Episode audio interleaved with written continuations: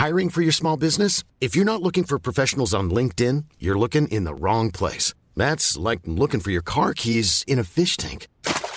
LinkedIn helps you hire professionals you can't find anywhere else, even those who aren't actively searching for a new job but might be open to the perfect role. In a given month, over 70% of LinkedIn users don't even visit other leading job sites. So start looking in the right place. With LinkedIn, you can hire professionals like a professional. Post your free job on linkedin.com slash people today.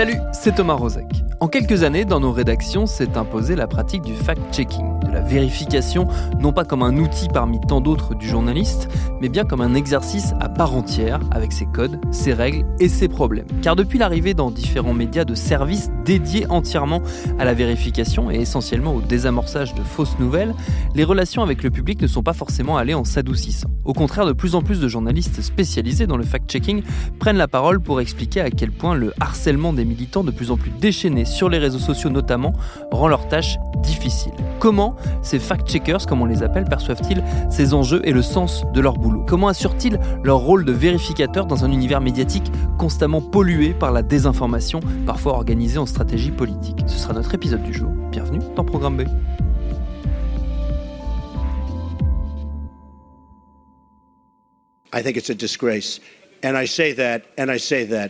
And that's something that Nazi Germany would have done and did do. I think it's a disgrace that information that was false and fake and never happened got released to the public. I'm not going to give you a question. You are fake news.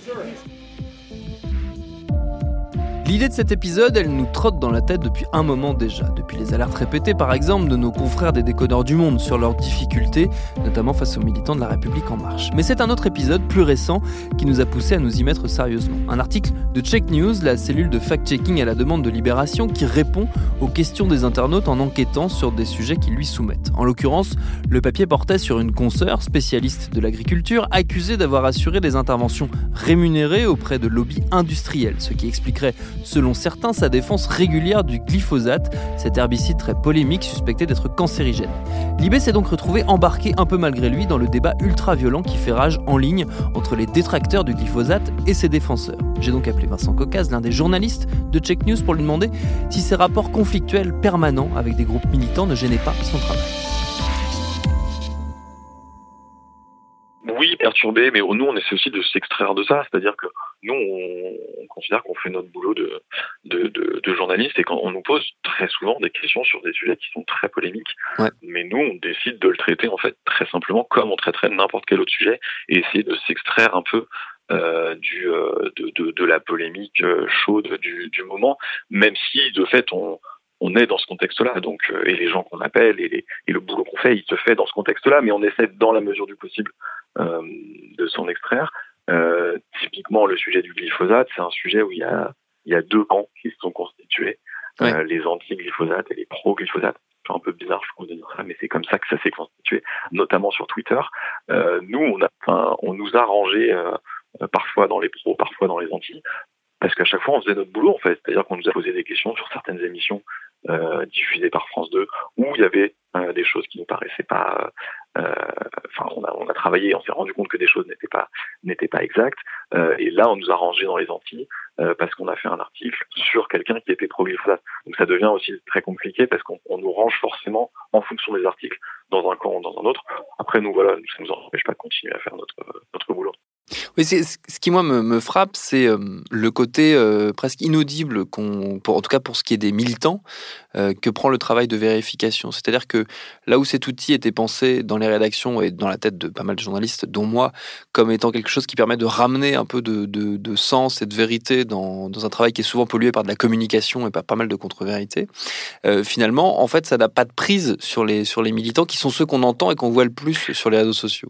Ouais, c'est pas c'est pas totalement faux, mais mais je pense qu'il faut quand même garder à l'idée, à l'esprit que les militants sur ces questions-là sont une minorité. C'est-à-dire qu'il y a il y a effectivement des communautés euh, très active sur ces sujets, vraiment très très très active avec des, milliers de tweets, avec des, ils sont capables de mettre en, top tendance sur Twitter certains hashtags, mais c'est une, une fraction des gens qui vont vraiment euh, lire les contenus et qui vont euh, euh, pouvoir être renseignés avec avec un article de vérification, d'explication ou une enquête. Donc, je pense qu'il faut faut distinguer le, le, le, bruit, et je dis pas ça au sens péjoratif, mais le, bruit que peuvent générer des communautés et ce qu'elles représentent en termes de en termes de en termes de nombre quoi. Donc moi je pense que quand même c'est important de continuer à faire ce travail euh, à plat, de vérification, d'enquête, etc. sur ces sujets. Euh, parce que en fait, il y a beaucoup de gens qui vont tomber dessus et qui sont pas des militants. Hmm. Euh, la très grande majorité des gens ne sont pas des militants pro ou anti-glyphosate. La majorité des gens ont envie d'être informés sur ces sujets. Euh, et donc nous, on est plus là à la limite pour eux que pour aller convaincre des gens euh, qui, dans leur bio Twitter, ont pro ou anti-glyphosate, parce que eux, ils sont déjà effectivement dans une démarche euh, de, de, militantisme euh, et c'est leur droit mais je pense enfin, enfin on s'adresse à tout le monde hein, eux compris mais si eux sont pas sont pas convaincus par par, par, nos, par notre travail c'est très très grave. Il y a, y a, aussi un truc moi qui me turlupine depuis un petit moment euh, quand je réfléchis à la question de la vérification, c'est je me demande dans quelle mesure ça n'entretient pas quelque part, euh, je me fais un peu l'avocat du diable là au passage, mais si ça n'entretient pas quelque part euh, un, un, vieux faux semblant que, que, notre profession traîne, qui est l'idée que le journaliste c'est censé être objectif et que hmm. du coup cette exigence de vérité nous ramène du côté de la prétendue objectivité des journalistes et on sait tous une fois qu'on commence à pratiquer ce métier que c'est pas possible en fait qu'on n'est mm. jamais objectif face à l'actualité. Mm. Euh, est-ce que toi, des fois, tu as cette sensation-là aussi, ou c'est pareil, quelque chose dont, tu essaies de faire abstraction? Non, alors moi, je suis clairement sur une ligne où je, je, je, je suis persuadé qu'on ne peut pas être objectif quand on est journaliste, parce qu'on est une personne constituée, parce qu'on vient de quelque part, parce qu'on parle de quelque part comme on dit. Donc ça, moi, moi, je suis très à l'aise avec ça pour dire que l'objectivité journalistique euh, n'existe pas. Le, le, fact-checking, peut-être que la, la, confusion vient du fait que le, fact-checking, pour moi, c'est pas tant le, le, résultat que certaines méthodes qu'on va qu'on va utiliser, c'est de, de, essayer de tout mettre à plat, essayer de, de, de de, de, s'extraire un peu de l'actualité aussi parfois. Euh, on parle aussi parfois d'explainer. Donc c'est plus c'est plus aussi des, des, des méthodes etc que des que des que des résultats un résultat qui serait forcément euh, objectif etc donc euh, non moi, moi moi je pense pas que le, le, fact-checking ça implique euh, que le journaliste soit objectif. Ça implique de revenir parfois à certains faits. Et, oui, dans, dans, dans, beaucoup de choses, il y, a, il, y a, dans plein de domaines, il y a des faits qui sont vérifiables. Euh, après, l'interprétation, euh, on n'en fera pas la même si on est euh, si on est de droite ou si on est de gauche, mais on peut revenir à des faits sans pour autant prétendre à l'objectivité. Mais justement, est-ce qu'on n'a pas un peu entretenu cette, cette, cette illusion-là en faisant des vrais faux, en faisant, en, tu vois, en, en, ayant recours à tout un tas de, de, vocabulaire, à tout un champ sémantique qui pouvait laisser penser qu'on prétendait, qu'on présentait une vérité? Je m'inclus dans le, je m'inclus dans le mouvement, évidemment, parce que j'ai fait des choses comme ça moi aussi dans, ma carrière. Ouais, mais, oui, mais en même temps, il y a, y a, quand même parfois, enfin, l'ancêtre de, de Check News, c'était désintox. Donc là, peut-être qu'on était plus dans ce, dans ce type de vocabulaire que, que, que tu évoques. Euh, et pour le coup, moi, moi j'ai bossé euh, à l'époque de désintox pendant une campagne présidentielle. Il y avait beaucoup de choses fausses qui étaient dites, c'est-à-dire des choses vérifiables, même parfois, y compris très facilement, par les politiques, hmm. qui étaient inexactes et qui étaient fausses. Quoi. Après, nous, on parlait pas forcément de mensonges, parce que mensonge, ça voudrait dire qu'il y a une volonté de tromper. Hmm. Mais quand quelqu'un dit qu'il y a euh, euh, je sais pas, si quelqu'un dit qu'il y a 25% de chômage ou si quelqu'un dit qu'il y a 2% de chômage en France, dans les cas, dans les deux cas, ce n'est pas vrai. Hmm. Et c'est pas, euh, c'est pas euh, asséner une vérité ou, de le dire. C'est ah, après on peut rentrer dans le détail et dire il y a différentes interprétations sur ce qu'on considère être le chômage, etc. Mais par exemple sur les chiffres de l'immigration, aussi, il y a des choses qui étaient totalement délirantes qui ont, qui ont été dites. Et je pense que c'est pas forcément euh, prétendre à la vérité absolue que de dire qu'il y a un certain nombre euh, euh, de chiffres, qu'il y a un certain nombre de, faits qu'on peut vérifier. Et après, encore une fois, en partant de ces chiffres et en partant de ces faits, chacun se fait son, sa propre idée et chacun se fait son, son interprétation. Quoi.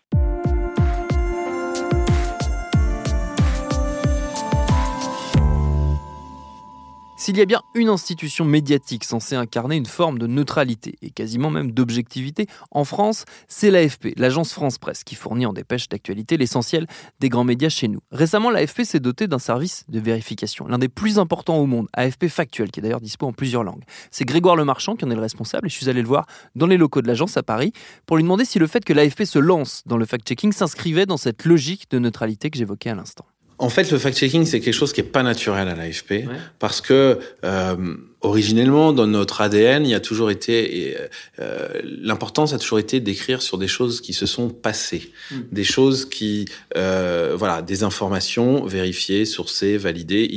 Il s'est passé ceci, cela, etc. Avec des gens euh, sur place, avec des sources qui expliquent. Donc, euh, le fact-checking, ça fait longtemps que ça existe. L'AFP est certainement pas, euh, on va dire, précurseur dans, dans, dans ce domaine. En revanche, ce qui est vrai, c'est que les choses ont nettement changé depuis 3, 4, 5 ans. Euh, euh, D'une part, euh, il y, y, a eu des événements, des grands événements de, de retentissement mondial comme le, le, référendum sur le Brexit, l'élection présidentielle américaine où la désinformation a joué un rôle.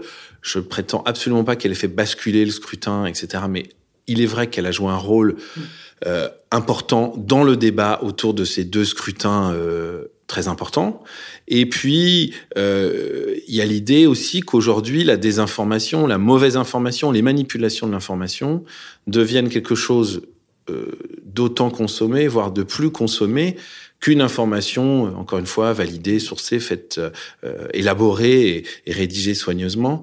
Donc, on peut pas aujourd'hui, quand on est l'AFP, qu'on a euh, plus de 1500 journalistes, qu'on travaille dans, dans plusieurs langues, on peut pas rester euh, à l'écart de ça en disant ben nous finalement on continue à faire tout ce qu'on a fait toujours et à dire on ne parle pas des rumeurs, ça ne s'est pas passé donc j'en parle pas. Mm. Mais non, aujourd'hui il faut euh, on apprend à changer les choses et de dire ben voilà il y a quelque chose qui est faux, mm. qui est massivement cru.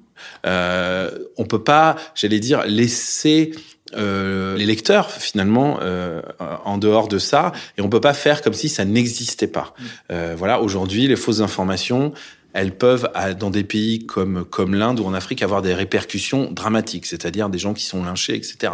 On peut pas faire comme si ça n'existait pas. Donc pour nous, aujourd'hui, on estime que c'est une mission fondamentale de l'AFP, une information, euh, euh, comme je vous disais tout à l'heure, euh, recoupée, vérifiée, etc. Mais aussi de dire, euh, voilà, ça c'est vrai, ça c'est faux. Et ça c'est important. On peut plus faire comme avant, euh, un tel dit ça, euh, dit c'est blanc, euh, une autre personne dit c'est noir, faites votre avis. Mm. Voilà, si, si des gens disent des choses manifestement fausses, faut le dire. Mm. Donc euh, euh, c'est important pour nous de, voilà, encore une fois, de ne pas rester en dehors de ça. Et puis voilà, je crois que l'AFP, elle a une mission d'intérêt général, c'est inscrit dans, dans une loi, et la mission des aujourd'hui lutter contre la désinformation, les manipulations de l'information, ça rentre vraiment dans le dans la mission d'intérêt général. Et dernière chose, vous évoquiez tout à l'heure le, le, rôle, la place de l'AFP dans, l'univers, euh, dans l'écosystème médiatique. Euh, Aujourd'hui, encore une fois, je pense que c'est quelque chose, le, fact-checking, la vérification, la démystification, c'est quelque chose qui est attendu par les premiers consommateurs euh, de l'AFP, par les médias, qui n'ont pas forcément toutes les ressources pour faire ce travail. Donc aujourd'hui, ça, fait partie complètement de nos missions. Ceci dit, ça dénote d'un changement aussi de positionnement sans doute de l'AFP le fait que le factuel, soit le, le fact-checking, soit essentiellement, enfin en tout cas énormément adressé au public directement, ce qui n'est pas forcément dans les habitudes de maison, si j'ai tout bien suivi. Le, l'AFP est un fournisseur d'informations euh, généraliste, comme un comme un grossiste, euh, finalement, même si les choses sont un peu plus subtiles, mais elle, n'entend pas s'adresser euh, directement, effectivement, au grand public. Ses premiers consommateurs sont d'abord ses abonnés, ses clients et essentiellement les médias, euh, télé, radio, etc. Euh, mais aujourd'hui, nous, ce qu'on s'est dit par rapport à, à, la lutte, encore une fois, contre, contre les infox, la désinformation, quand on entend euh, toucher euh, le maximum de monde, quand on pense que bah voilà c'est important, on peut pas, c'est pas un produit qu'on qu'on peut, euh, j'allais dire, c'est pas un produit comme un autre finalement. Et donc, tout de suite, il a été décidé que ce produit, euh, euh, dans le sens le plus noble du terme, serait accessible à tout le monde. Mm. Quand on veut lutter contre la désinformation, et lutter contre la désinformation, c'est toujours courir derrière des gens qui vont très vite. Mm. Désinformer, c'est très facile. Euh, dire attention, ça s'est pas passé comme ça, ça peut prendre beaucoup de temps. Mm. Donc, euh, et la désinformation, les manipulations d'information touchent beaucoup de monde. Donc, si nous, on veut en toucher beaucoup aussi, euh, on doit avoir quelque chose d'accessible directement pour, euh, pour le grand public. La difficulté que ça crée, c'est que ça met euh, les fact-checkers, et c'est un, problème que rencontrent là pour le coup la plupart des services de fact-checking, en discussion directe, on va dire, avec le public, notamment sur les réseaux sociaux, où là, les choses sont pas toujours très simples pour, pour le, pour le fact-checking et les interactions peuvent, peuvent vite partir en autre boudin, enfin pour rester extrêmement extrêmement poli. On l'a vu récemment avec euh, Le Monde, en a fait beaucoup beaucoup état euh, de, de ces difficultés à gérer, euh, notamment les militants politiques sur Twitter qui sont mm. extrêmement actifs et de plus en plus agressifs. C'est une difficulté supplémentaire, j'imagine. C'est une difficulté, mais très sincèrement, on va dire factuelle, euh, existe aujourd'hui depuis novembre 2017. Euh, les interactions avec le public est quand même très très largement positif. Mm il y a des acharnés, il y a des voilà, ce qu'on appelle des trolls, des gens qui sont dans une logique et je vais dire même si on, on leur met des évidences de vol-nez, elles trouveront toujours un argument derrière pour pour dire oui, mais vous dites ça c'est vrai, mais en fait c'est faux parce que tatati tatata. Euh, donc pour l'instant nous on n'est pas trop victimes de ça. Euh, parfois ça peut être pénible d'être d'être agressé, d'être pris à partie, etc. Mais euh, pour l'instant, nous, ce qu'on voit vraiment, vraiment, c'est euh, des retours positifs dans les messages sur Twitter, privés ou pas, dans, dans des mails qu'on reçoit, ou sur euh, Messenger, sur Facebook. Euh, Peut-être aussi parce que euh, nous, on a pris... Alors, on est un peu plus, comme je vous disais tout à l'heure, on est un peu plus récent euh, dans ce domaine-là. Et je pense que les gens se sont dit, ah ouais, si l'AFP en fait, c'est que ça doit vraiment être sérieux. Mm. finalement. Alors, encore une fois, aucun jugement sur euh, mes camarades du Monde ou de l'IB qu'en font et de façon excellente depuis des années mm. et qui sont appréciés euh, légitimement pour ça. Mais le fait que l'AFP, une institution, finalement, s'y mette, euh, qu'on ait une image euh, euh, de neutralité, je crois que ça a bien, ça fonctionne bien plutôt avec le public. Et puis nous, on s'est mis, on s'est mis des règles qui, je pense, qu'on essaye de tenir. C'est de dire nous, on n'est pas là pour faire la leçon. Mmh. On n'est pas là pour dire ah, je caricature, mais pour dire ah oui, la plèbe ne comprend rien. Nous, tout en haut de la montagne, on va vous expliquer. Mmh. je caricature, mais par exemple, il est très important, nous, on, quand on va écrire, quand on va dire attention, ça c'est vrai, c'est faux, même parfois sur des choses où la réaction du public, c'est, ça va être, mais comment des gens peuvent croire des choses, mais ils sont, ils sont débiles. Nous, on fait pas la leçon, on fait jamais d'ironie, mm. on est très premier degré finalement. On dit voilà, c'est faux parce que ceci, cela, etc. Mm. T'as avancé un petit peu ma, ma prochaine question, euh, qui était de la difficulté de, de gérer un peu le, le, côté extrêmement frustrant euh, quand on fait du fact-checking, de ce côté un peu tonneau des Danaïdes euh, de, de, que, que, peut avoir euh, le, le web euh, dans tout ce, qui tout ce qui concerne la désinformation. C'est-à-dire que on a l'impression d'avoir enlevé un peu d'eau du tonneau et en fait il se remplit tout le temps. C'est cet afflux permanent de, de, de désinformation. C'est quelque chose qu'il faut prendre en compte aussi quand on, quand on fait du fact-checking, j'imagine. Euh, non, il faut il faut effectivement avoir euh, avoir beaucoup de. Euh, il faut pas désespérer. Euh, on, voit quand même des, des choses euh, des choses qui changent. Effectivement, on voit quand même malgré tout qu'on est de plus en plus suivi, qu'on que de plus en plus qu'on fait utiliser comme du matériel pédagogique. On voit aussi, par exemple, que des, il y a beaucoup de désinformations euh, en France, partout ailleurs, qui, qui, sont générées, vous savez, ce qu'on appelle les styles de clickbait. Mm. C'est-à-dire que euh, je vais je vais faire des nouvelles sensationnelles, fausses, pour attirer des clics. Et moi, je, euh, voilà, donc j'ai beaucoup de clics sur le site, donc euh, la pub me rapporte davantage. On a beaucoup, beaucoup flagué ces sites. et pareil, je pense dans l'esprit des gens, ils ont perdu beaucoup de crédibilité.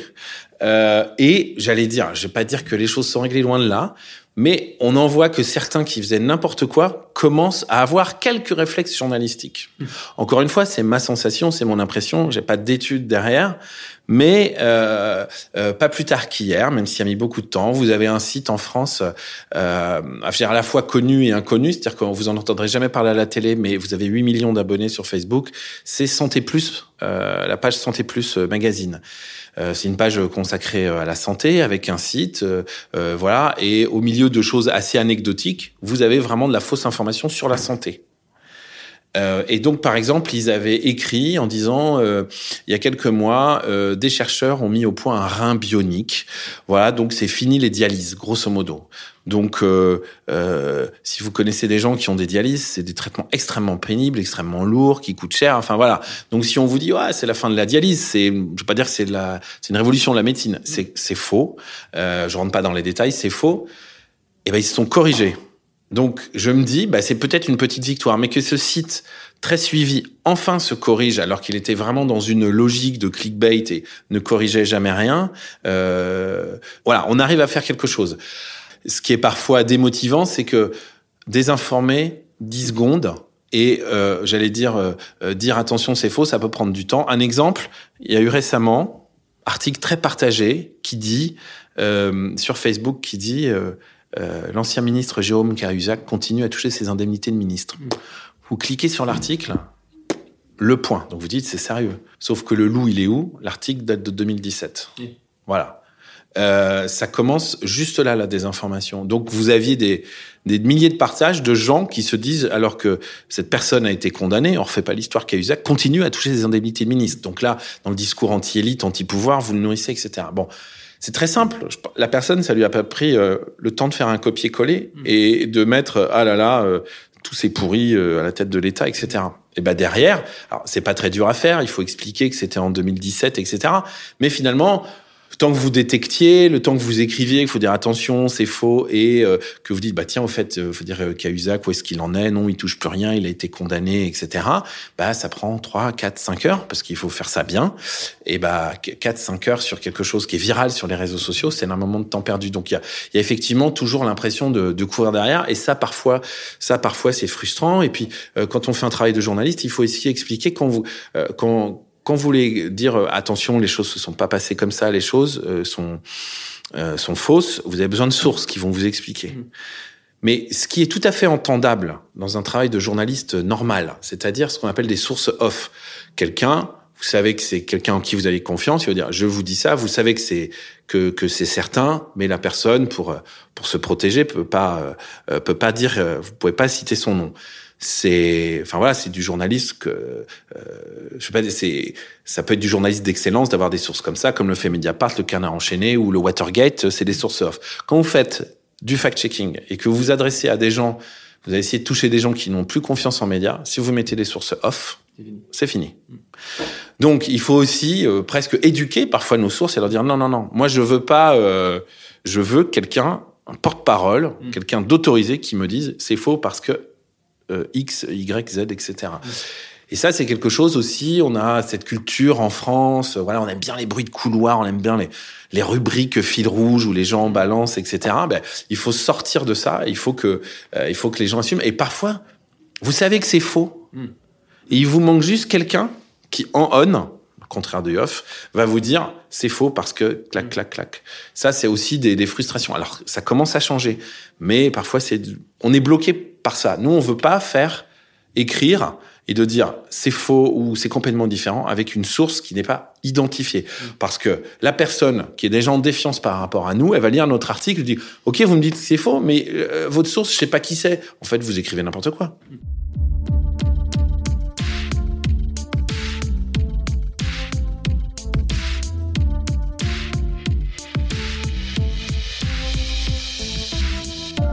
Comme le corps politique se voit régulièrement contraint à plus de transparence, sans doute que nous aussi, journalistes, gagnons, en partie grâce à ces pratiques de vérification, à expliquer, à faire comprendre nos façons de faire et à endiguer les méfiances qui polluent encore trop souvent nos rapports avec le public. Merci à Vincent Cocaz et à Grégoire Lemarchand pour leur réponse. Programme B, c'est un podcast de Binge Audio préparé par Lauren Bess, réalisé par Vincent Hiver. Abonnez-vous sur votre appli de podcast préféré pour ne manquer aucun de nos épisodes, Facebook et Twitter si vous voulez nous parler, et à demain pour un nouvel épisode.